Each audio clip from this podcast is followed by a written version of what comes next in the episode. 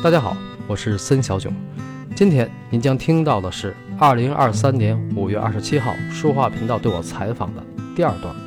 为什么还要分段呢？因为那个采访是为书画频道的美术新闻而用，主要是针对我写的那本书《梵高：向日葵画家从巴黎到阿尔》，所以它并不是一个访谈节目。记者提问的声音是没有麦的，所以只能分段让大家听。今天这段不长，但很重要。说的是梵高为什么被称为向日葵画家？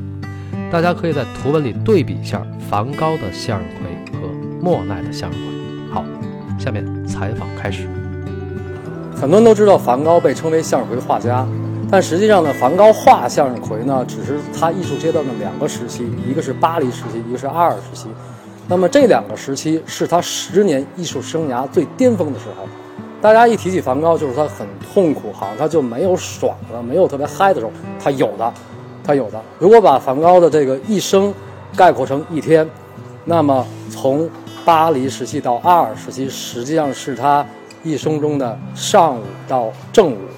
啊，他画出那幅著名的向日葵，啊，花瓶里的十五朵向日葵的时候，那就是他正午的阳光，啊，所以他那么浓烈，啊，而且梵高艺术它其实是一种。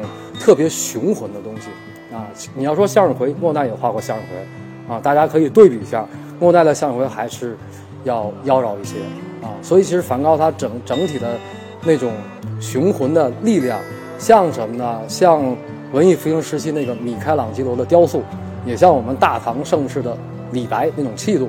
但梵高他的这个人的状态其实很像杜甫啊，他的写实性其实非常强，就是对于事件的记录。梵高的所有的画作你在他的书信中都能找到线索啊然后就像杜甫的诗一样就是他这个写这个民生啊对吧？就是这个这个呃安史之乱时期这个这个大唐的这个这个民生老百姓的生活。